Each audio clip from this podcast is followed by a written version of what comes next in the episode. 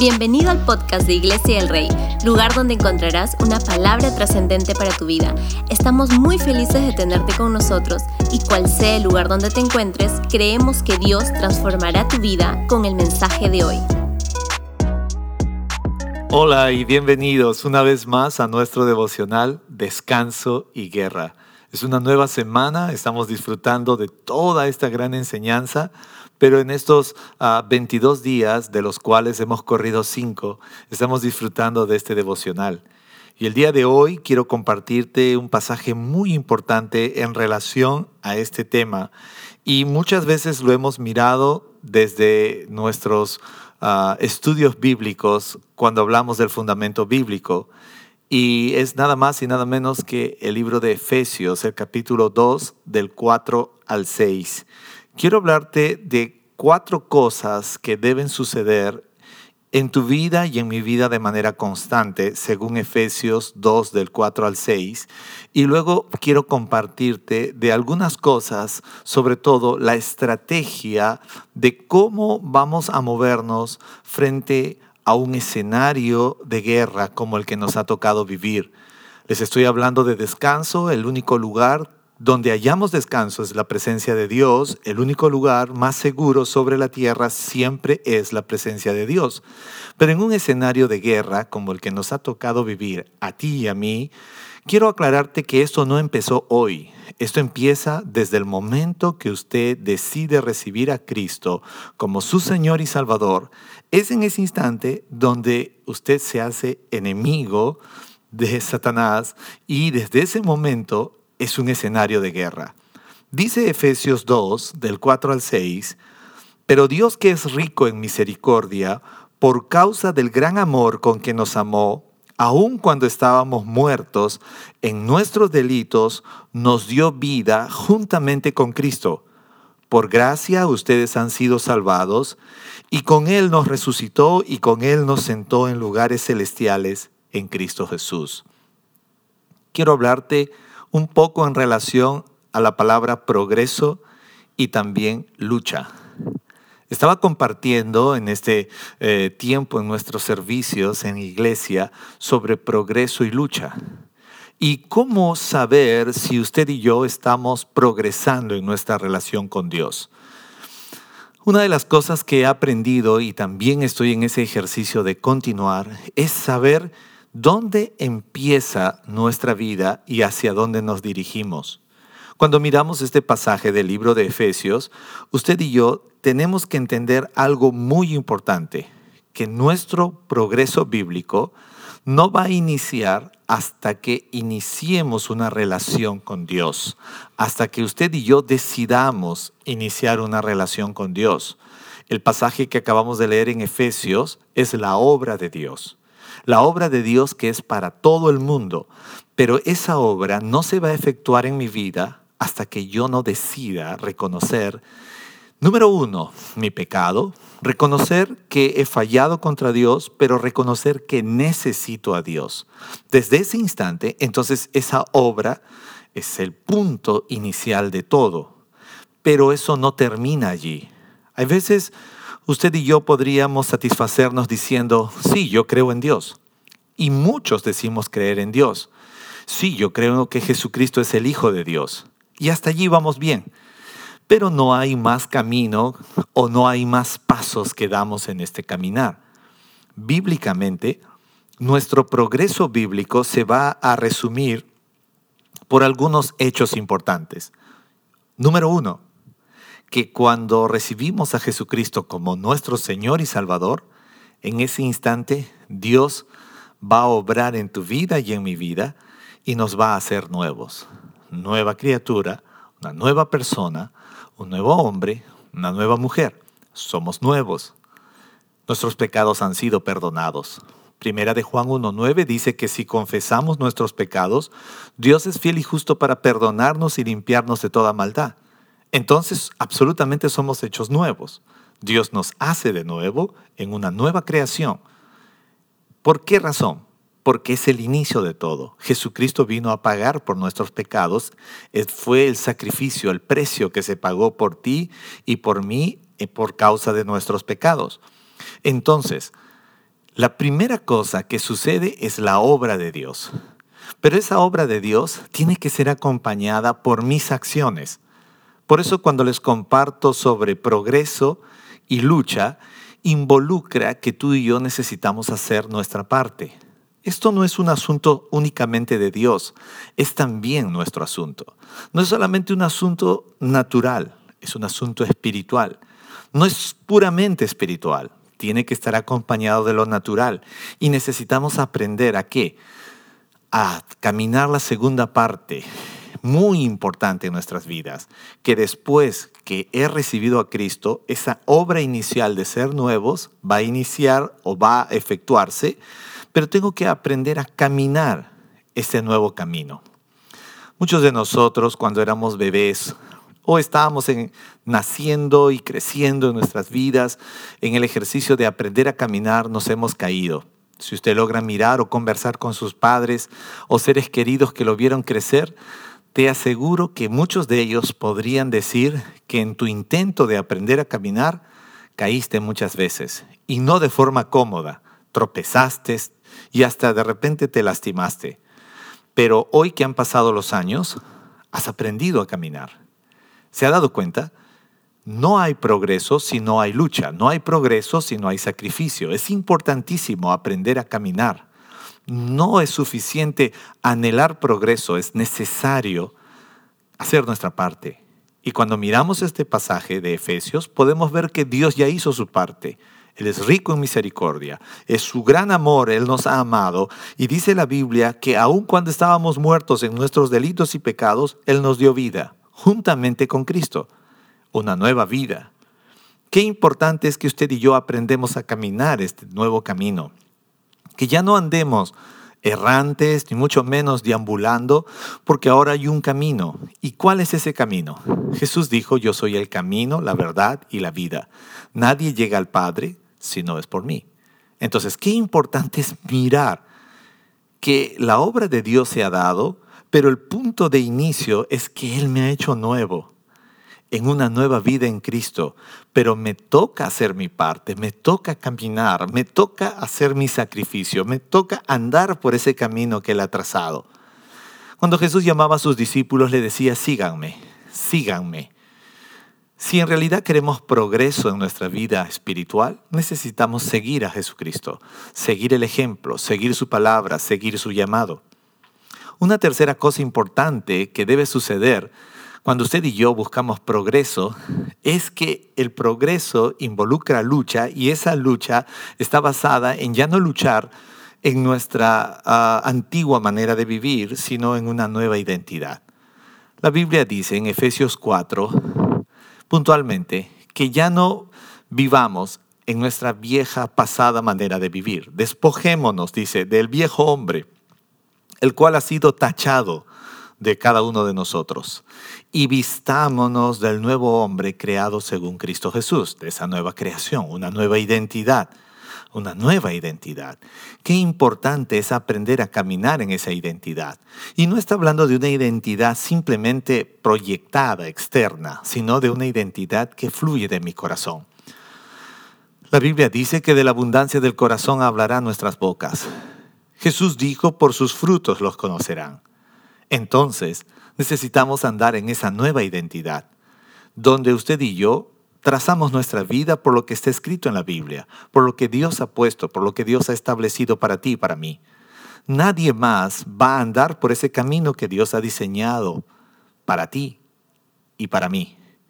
Nadie más va a poder mostrar y revelar esa nueva identidad que eres tú mismo. Es importante que busquemos valorar la obra de Dios Estamos en un escenario de guerra, pero Dios ha hecho su parte, nos ha hecho nuevos. Él ha trazado un camino, pero quiere que andemos en una nueva identidad. Si antes mentíamos, hoy ya no. Si antes robábamos, hoy ya no. Si antes hablábamos palabras deshonestas, hoy ya no. Tenemos una nueva vida en Cristo. Esta es una nueva identidad. Nuestra vida debe ser renovada, nuestro corazón, nuestra mente. Por eso el apóstol Pablo nos hace recordar en Romanos 12, dice, les ruego por la misericordia de Dios que presenten vuestro cuerpo en sacrificio vivo, santo, agradable a Dios, que es vuestro culto diario. Pero además dice el verso 2 que no nos conformemos a este mundo, sino que lo transformemos por medio de la renovación de nuestro entendimiento para que comprobemos cuál es la buena voluntad de Dios agradable y perfecta. Es importante que caminemos en esta nueva identidad, que busquemos andar en esta nueva identidad.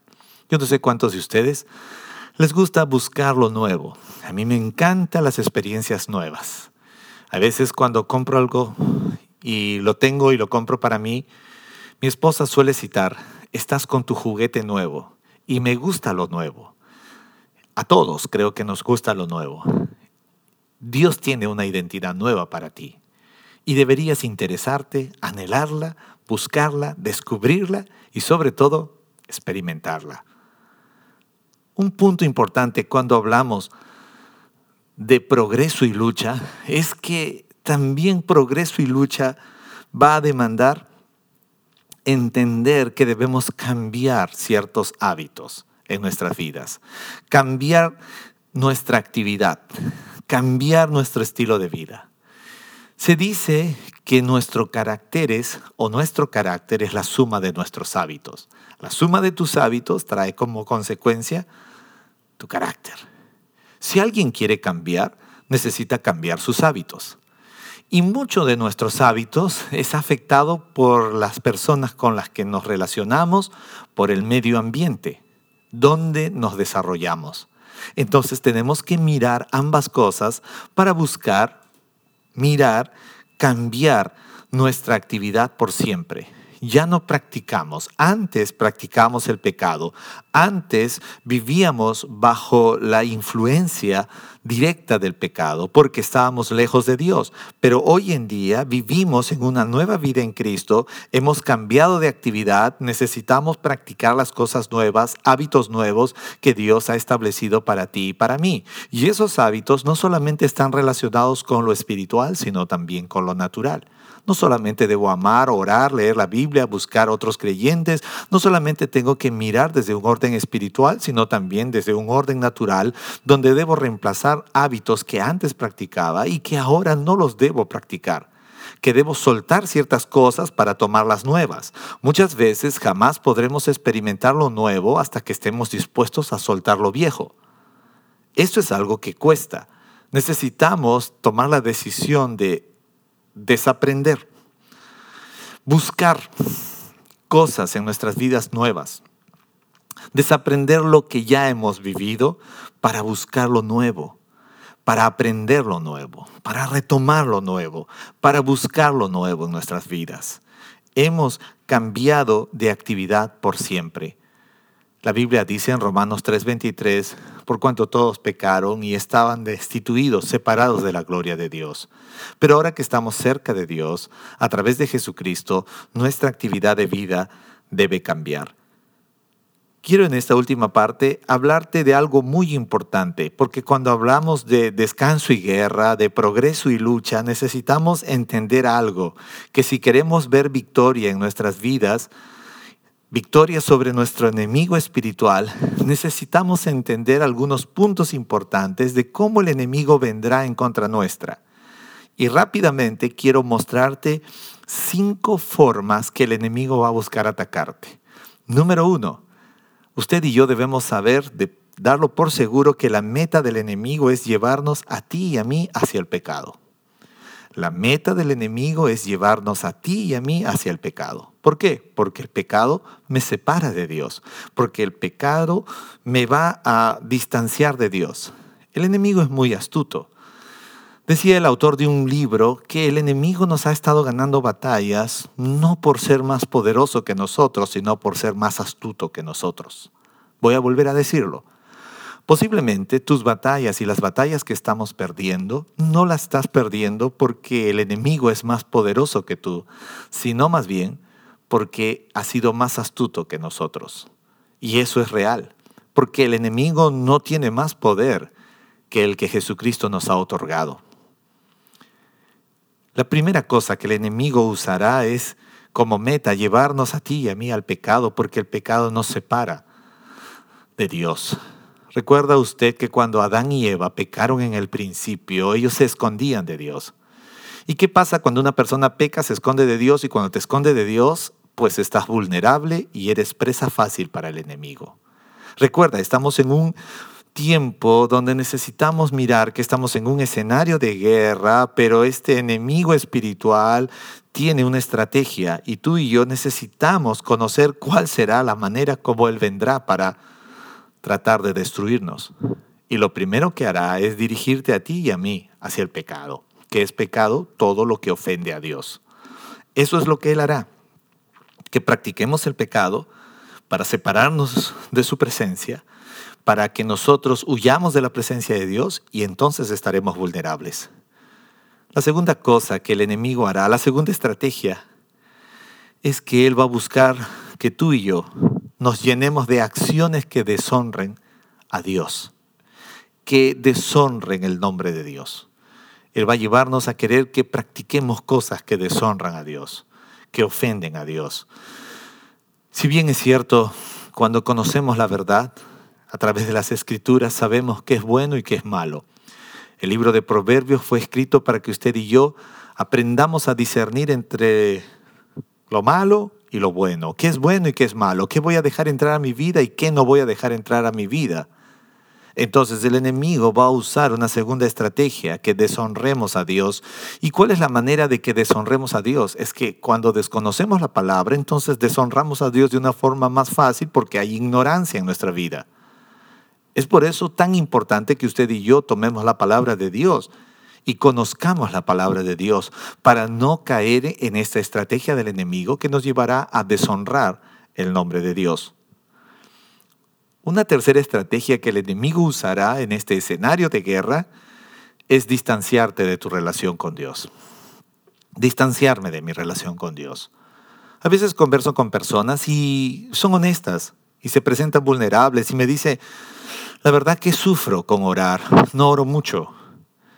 Hace unos meses atrás estaba en un viaje misionero y de pronto una persona me dijo, sabe, yo sé que Dios está llamándome a hacer cosas mayores, pero quiero confesarle algo.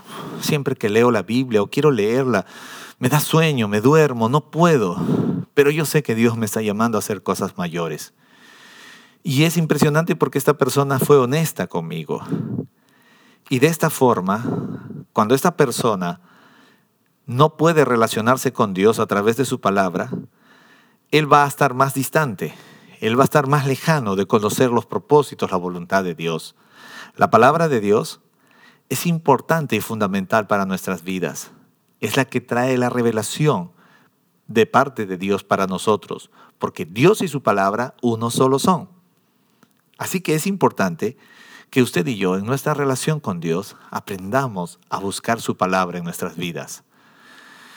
El rey David dijo en una ocasión, lámpara es a mis pies tu palabra y lumbrera mi camino.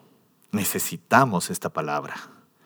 El apóstol Pablo la trazó como una espada y dijo, tomen sobre todo la espada del Espíritu que es la palabra de Dios. En un escenario de guerra necesitamos un arma de ofensiva, un arma de ataque. Y esa es la espada del Espíritu que es la palabra de Dios. Otra forma o otra estrategia que el enemigo buscará en este escenario de guerra es disminuir nuestro poder para detener el propósito para el cual fuimos creados. Tengo aquí en mi mano este aparato muy conocido que es un celular. Si a este celular, por más fino, por más caro, por más bueno, por más funciones que tenga, por más virtudes que tenga, un día se le acaba la batería, pues no podré usar nada de lo que hay en él, ni podré ejecutar ninguna función en relación a lo que hay en este aparato. El enemigo es muy astuto. Él conoce todas las bendiciones que Dios tiene para ti y para mí. Pero Él va a buscar disminuir ese poder en ti. ¿Para qué? Para detenerte. Él sabe que si dejas de orar, la presencia de Dios va a menguar en tu vida.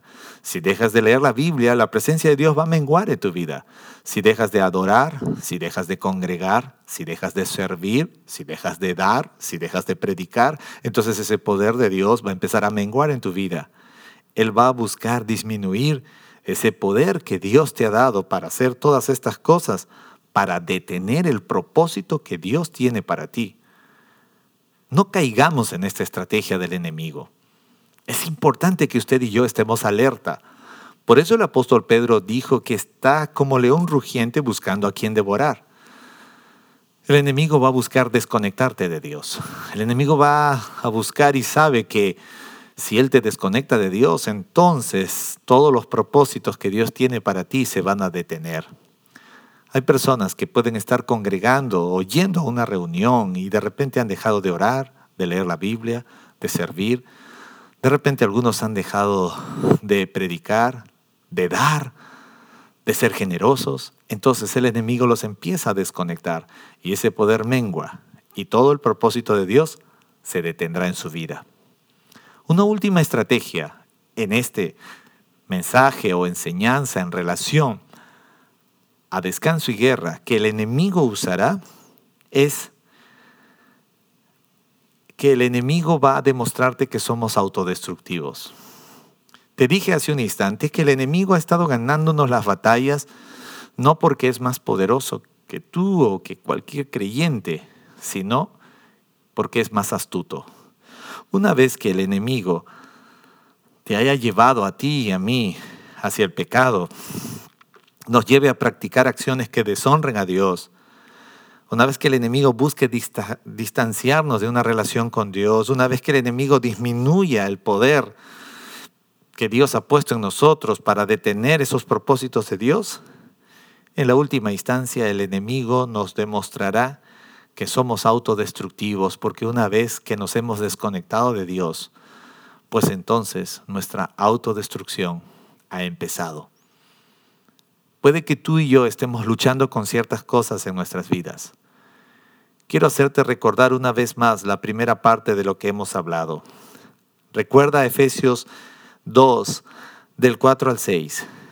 Tú y yo hemos sido hechos nuevos, pero estamos llamados a caminar este nuevo camino, a vivir una nueva identidad, pero sobre todo a cambiar de actividad y a buscar esos nuevos hábitos que Dios ha establecido para ti y para mí. Recuerda que el enemigo tiene una estrategia. No caigamos fácilmente. Recuerda, él ha buscado ser astuto, pero Jesús dijo en una ocasión, sean mansos como la paloma, pero astutos como la serpiente. El enemigo tendrá como meta llevarnos a ti y a mí a caer en el pecado, a deshonrar a Dios, a distanciarnos de nuestra relación con Él, a disminuir en nuestro poder para autodestruirnos. Pero recuerda, Satanás ha sido vencido por Jesucristo en la cruz del Calvario. La Biblia dice, Colosenses 2.15, que habiendo despojado a los poderes y autoridades, hizo de ellos un espectáculo público, triunfando sobre ellos por medio de Cristo. Somos más que vencedores en Cristo Jesús. La Biblia dice claramente, todo lo puedo en Cristo que me fortalece. Descanso, el único lugar de descanso es la presencia de Dios, pero estamos en un escenario de guerra. Andemos en la nueva vida que Cristo nos ha dado. Sepamos entender la estrategia del enemigo. Recuerda, mayor es el que está en nosotros que aquel que en el mundo está. Ahí donde estás, me gustaría que juntos podamos orar y reconocer que hay una nueva vida, que necesitamos andar este nuevo camino, que si queremos progreso, demandará una lucha. No hay progreso si primero no estamos dispuestos a luchar. Oremos juntos. Alza tus manos y Dios, gracias Gracias por enviar a Jesucristo tu Hijo para salvarme. En esta hora te agradezco por tu amor y por haberme salvado y aún por haber hecho esa obra maravillosa aún siendo yo pecador. En esta hora te agradezco por todo lo nuevo que tú traes para mí. Te agradezco Dios por ese camino nuevo que has trazado en mi vida y te pido que me ayudes a caminarlo día a día. Y aunque caiga y aunque tropiece y aunque muchas veces me desanime, quiero caminar todos los días, levantarme y seguir caminando. y vivir esta nueva identidad que me has dado a través de Cristo. Y quiero cambiar mis hábitos, cambiar mi actividad de vida, porque tú me has visto sentado junto contigo en los lugares celestiales. Ayúdame a vivir esta vida extraordinaria que tú me das. Amén. Qué impresionante es la palabra de Dios. Espero que estés disfrutando de este devocional. Quiero animarte. Recuerda siempre que no habrá progreso si no estamos dispuestos a luchar. Y recordemos siempre que el enemigo tiene una estrategia, pero recordemos que Jesucristo lo venció en la cruz del Calvario. Y Él ha prometido estar con nosotros todos los días, hasta el fin del mundo. Nos vemos mañana y continuemos en este tiempo de disfrutar nuestro devocional, descanso y guerra. Hasta pronto.